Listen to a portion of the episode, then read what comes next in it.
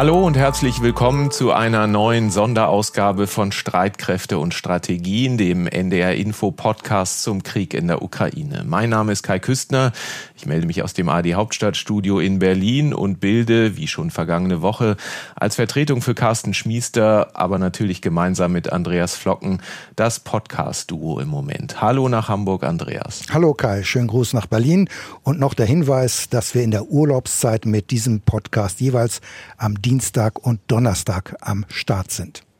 Wir werden nachher sehr international, wenn wir uns das hochinteressante Dreiertreffen Iran, Russland, Türkei, also Raisi, Putin, Erdogan genauer anschauen, wenn wir uns auch der Frage widmen, ob Europa eigentlich wegen der russischen Bedrohung einen eigenen nuklearen Schutzschirm braucht. Aber zunächst gucken wir noch mal ein bisschen nach Deutschland. Es scheint langsam so ein bisschen in Mode zu kommen, dass FDP-Politikerinnen und Politiker Brandbriefe an den Kanzler schreiben. Erst war es, wie wir vergangene Woche berichteten, FDP-Chef und Finanzminister Christian Lindner, der schnelle Reformen bei der Rüstungsbeschaffung einforderte. Und jetzt hat die Vorsitzende des Verteidigungsausschusses, Marie-Agnes Strack-Zimmermann, eine nationale Ukraine-Konferenz gefordert, um auszuloten, was Bundeswehr, Industrie, Politik noch mehr und schneller tun können für das Land, für die Ukraine. Sie hat sich damit aber eine ziemliche Abfuhr eingehandelt, muss man sagen. Ja, wir werden jetzt auf den Brief nicht reagieren. So die Antwort der Sprecherin von Bundeskanzler Olaf Scholz auf meine Nachfrage hin diese Forderung müssen wir jetzt nicht noch weiter kommentieren. Tja, danach ging es in den sozialen Medien, bei Twitter vor allen Dingen hoch her. Strack-Zimmermann zeigte sich empört über den Umgang des Kanzlers mit dem Parlament. Der SPD-Politiker Ralf Stegner verteidigte Scholz, indem er den Stil Strack-Zimmermanns rügte, per Brief zu kommunizieren. Die konterte dann wieder mit dem Tweet, äh, ich zitiere mal, ich gebe Ihnen mal einen erfahrenen Rat, äh, legt sie Herrn Stegner nahe. Weniger Arroganz und mehr konstruktive Sacharbeit. Sie haben schließlich einen parlamentarischen Untersuchungsausschuss zu führen womit sie den Afghanistan-Ausschuss meint. Dazu weniger La Paloma pfeifen, wenn man selbst immer an exekutiven Ämtern und Verantwortung gescheitert ist.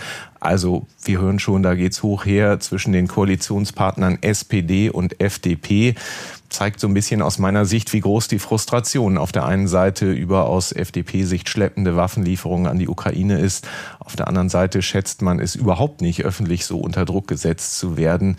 Ich glaube, dieser Streit wird weiterkochen. Und er hat ja auch viel mit der aktuellen Lage in der Ukraine zu tun, auf die wir jetzt wie immer zuerst schauen. Wir zeichnen diesen Podcast auf am 19. Juli um 16 Uhr. Andreas, wie ist die Situation in der Ukraine? Ja, lass uns erstmal festhalten, der russische Verteidigungsminister hat am Wochenende ja die sogenannte operative Pause im Donbass für beendet erklärt. Zugleich hat er offensive Operationen überall in der Ukraine angeordnet. Nun muss man allerdings dazu sagen, die operative Pause hatte keineswegs einen Stopp aller Kampfhandlungen bedeutet. Es hat unabhängig davon weiterhin Luft- und Raketenangriffe gegeben. Vor allem in Donetsk ging zudem der Beschuss durch die Artillerie weiter. Und es hat außerdem auch kleinere, begrenzte Operationen russischer Bodentruppen gegeben. Die operative Pause hatte vor allem die Funktion, die angeschlagenen russischen Verbände neu aufzustellen und das Personal und auch Material soweit möglich zu ergänzen.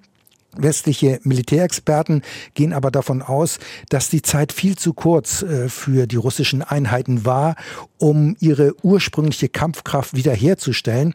Das heißt, es wird angenommen, dass die offensiven Fähigkeiten im Vergleich zum Beginn des Krieges weiterhin erheblich eingeschränkt sind. Und das ist im Übrigen auch einer der Gründe, warum die russischen Streitkräfte inzwischen insbesondere auf das heftige Artilleriefeuer setzen. Denn bei der Artillerie Artillerie haben die russischen Streitkräfte bisher kaum Probleme. So sollen Ortschaften und auch Verteidigungsstellungen der Ukrainer quasi sturmreif geschossen werden, sodass dann das Gelände anschließend auch von angeschlagenen russischen Verbänden dann eingenommen werden kann. Aber kann man denn davon sprechen, dass es jetzt im Donbass eine größere russische Offensive gibt? Also Beobachter gehen nicht davon aus, dass es jetzt massive russische Vorstöße im Donbass geben wird. Die russischen Verbände konzentrieren sich zwar weiterhin wohl vor allem auf die Stadt Bachmut. Äh, die Stadt liegt rund 30 Kilometer südöstlich von Kramatorsk, aber die Prioritäten liegen im Moment möglicherweise etwas anders, wenngleich die Region Donetsk auch weiterhin ein Schwerpunkt der russischen Streitkräfte bleiben wird. Den Vorrang hat jetzt die Bekämpfung der weitreichenden westlichen Waffensysteme. So hat es Verteidigungsminister Shoigu formuliert. Gemeint sind damit die Mehrfachraketenwerfer HIMARS aus den USA. Sie haben eine Reichweite von mehr als 80 Kilometern und nach ukrainischen Angaben sind zuletzt 30 russische Munitionslager und andere logistische Einrichtungen in der Tiefe der russisch kontrollierten Gebiete zerstört worden. Also diese Waffensysteme haben schon einen erheblichen Effekt und zwingen die russischen Streitkräfte zu reagieren. Außerdem sind mittlerweile auch die ersten britischen Mehrfachraketenwerfer eingetroffen. Offizielle Bezeichnung M270. Äh, es unterscheidet sich dieses System nur unwesentlich von den HIMARS-Waffensystemen. Es hat aber dieses britische System aber statt sechs doppelt so viele Abschussvorrichtungen. Außerdem handelt es sich bei den nun gelieferten Waffensystemen um Kettenfahrzeuge. Das heißt, diese Raketenwerfer können auch in schwerem Gelände operieren, ohne dass sich die Fahrzeuge gleich festfahren. Also man muss auch noch dazu sagen, die Bundesregierung hatte ja ebenfalls angekündigt, drei solcher Mehrfachraketenwerfer mit dem Namen Mars 2 an die Ukraine zu liefern. Kai, und wir gehen jetzt mal weg von den Waffensystemen und schauen auf das diplomatische Parkett. Es ist ein ziemlich außergewöhnliches Gipfeltreffen das da jetzt stattgefunden hat in Teheran, haben sich die Staatschefs des Iran, der Türkei und Russlands zusammengesetzt. Offizieller Anlass der Krieg in Syrien. Lass uns mal etwas genauer auf die jeweiligen Interessen der drei Staaten schauen. Denn dass sich ein NATO-Land wie die Türkei mit Putin an einen Tisch setzt, das ist ja eher ungewöhnlich, zumindest in diesen Zeiten. Ja, das NATO-Land äh, Türkei beziehungsweise dessen Präsident Erdogan hat ja eigentlich noch nie wirklich Berührungsängste mit Russlands Präsident Putin. Wir erinnern uns, dass Ankara sich den Zorn der USA zugezogen hatte, weil es das russische Raketenabwehrsystem S-400 äh, gekauft hatte. Erdogan steht innenpolitisch extrem unter Druck, will sich außenpolitisch so ein bisschen als schlichter, als geopolitischer Akteur in Szene setzen. Und dass es Russlands Präsident Putin nützt, dieses Treffen steht völlig außer Frage. Der Westen versucht ihn zu isolieren. Er aber sendet mit diesem Treffen die Botschaft, welche Isolation. Er zeigt, dass er auf der Weltbühne aktiv bleibt und kann damit, dass er Erdogan trifft, auch noch der NATO eins auswischen im Vorbeigehen. Also in Moskau hat man diese Dreierachse allen Ernstes zur Achse des Guten erklärt obwohl man bei genauer Betrachtung auch sagen muss, dass es wirkliche Liebe und gleichlautende Interessen dann wahrlich nicht sind, die alle drei verbinden. Vielleicht ist es eher so eine Art temporäres Zweckbündnis, weil sie alle Interessen in Syrien haben und auch wichtige Akteure dort mittlerweile sind, die wichtigsten, muss man sogar sagen. Und schließlich noch Iran, das ist international einigermaßen isoliert, wirtschaftlich extrem unter Druck. Da ist es eigentlich ganz willkommen, dass man die Verbundenheit zu Russland unter Beweis stellen kann und hat das auch wirtschaftlich sogleich untermauert, indem man eine strategische Zusammenarbeit mit dem russischen Gaskonzern Gazprom verkündet hat. Kai, auch die Ukraine blickte mit Spannung auf dieses Treffen, denn der Ukraine-Krieg spielte ja auch eine Rolle. Oder? Genau, ähm, es sollte stark um den russischen Angriffskrieg auch gehen bei dem Treffen. Wir hatten ja vergangene Woche über eine Absichtserklärung der drei Staaten berichtet, wonach erstmals wieder Getreideexporte ermöglicht werden sollten aus der Ukraine. Darauf warten die Hände ringend. Die Speicher sind voll, aber wegen der blockierten Häfen kann bislang nichts abtransportiert werden.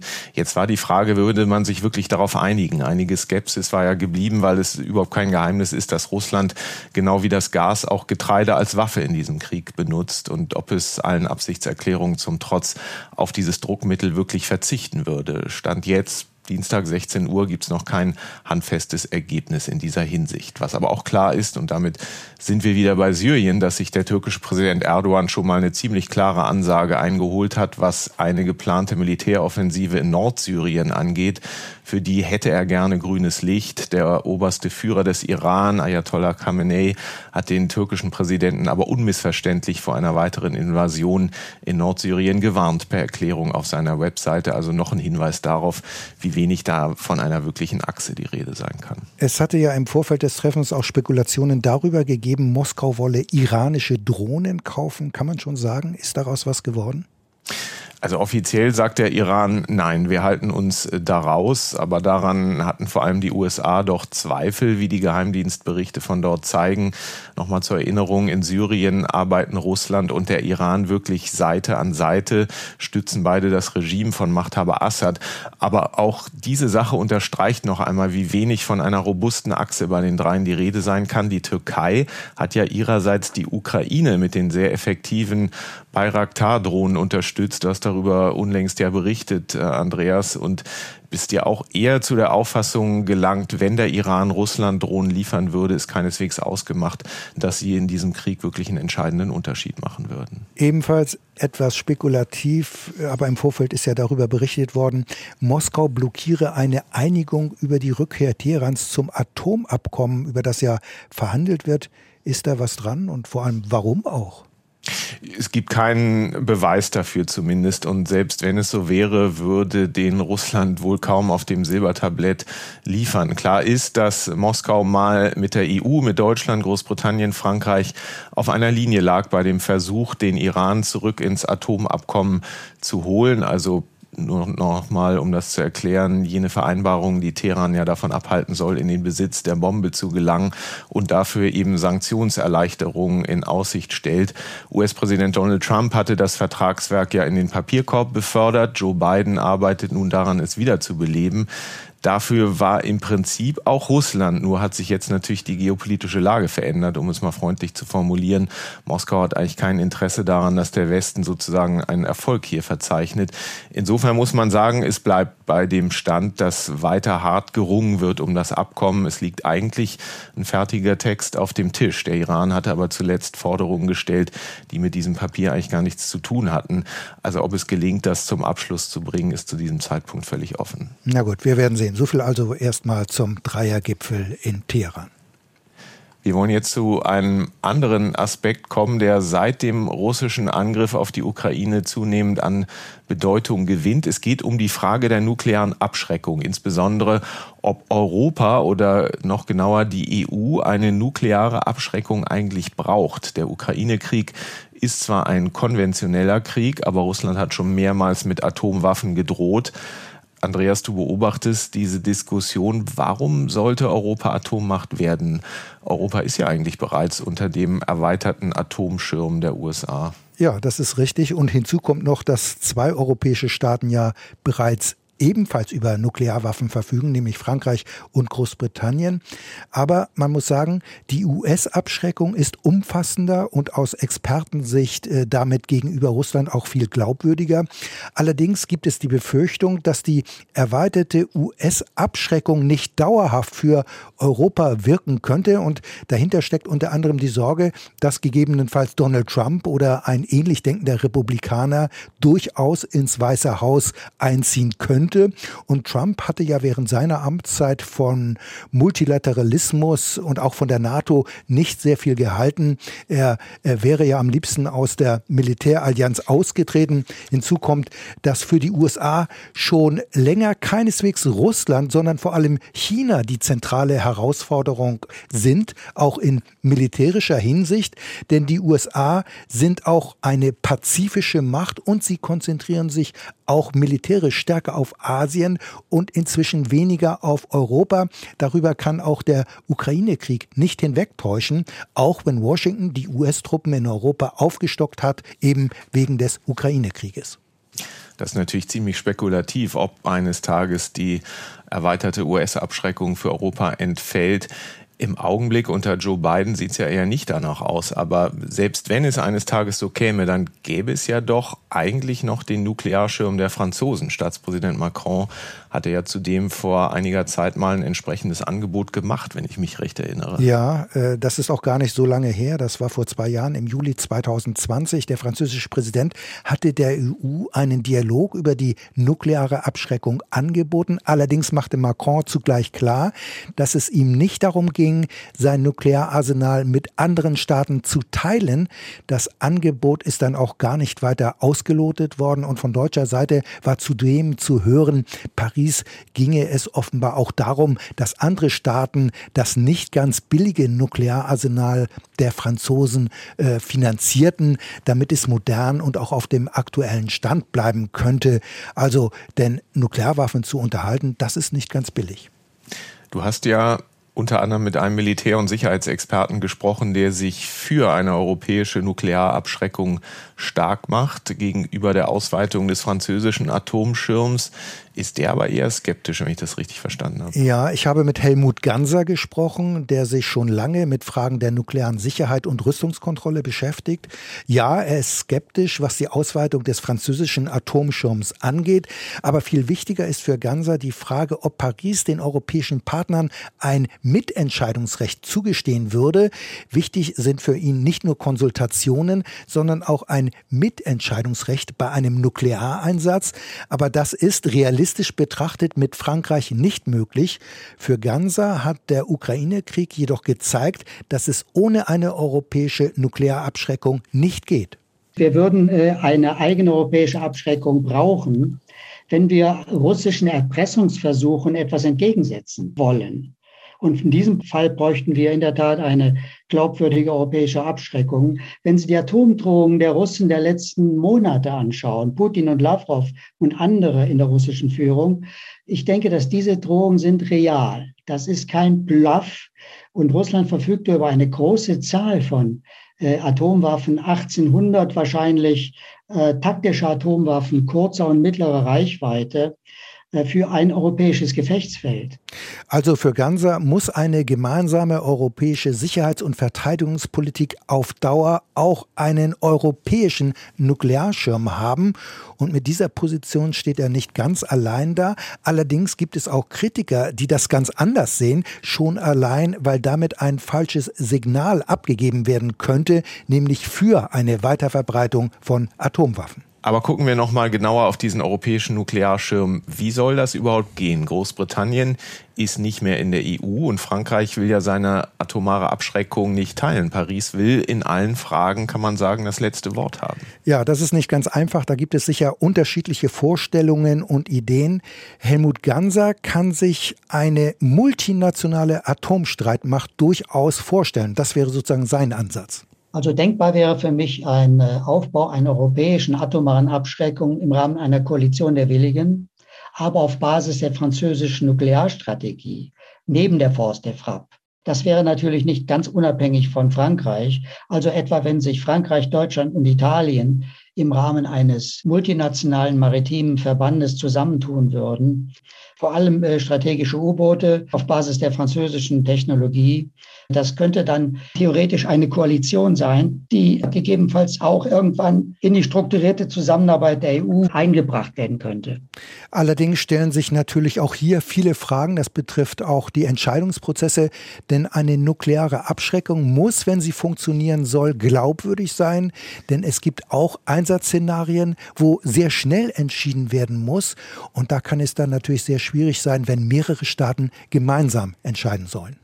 Und die Frage ist ja auch, du hast es ja eben schon angedeutet, ob so eine atomare europäische Nuklearstreitmacht überhaupt vereinbar ist mit dem Nichtverbreitungsvertrag, der den Besitz von Atomwaffen ja letztlich verbietet. Ja, genau so ist es. Es gibt eben in der Tat viele offene Fragen, die geprüft werden müssen. Für Deutschland ist eine atomare Bewaffnung undenkbar.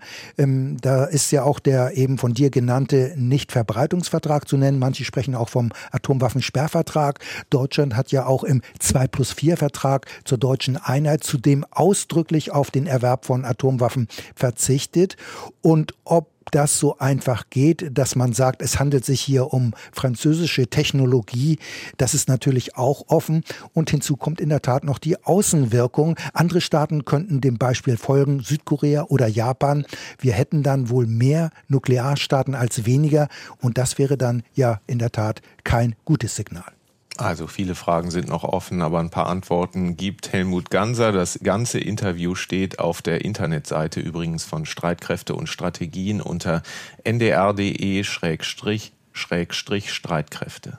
Und auch diesmal haben wir Mails bekommen, Kai. Ja, so ist es. Ulrich Ebner zum Beispiel schickt uns ein herzliches Servus aus Niederbayern und fragt zur Panzerhaubitze 2000.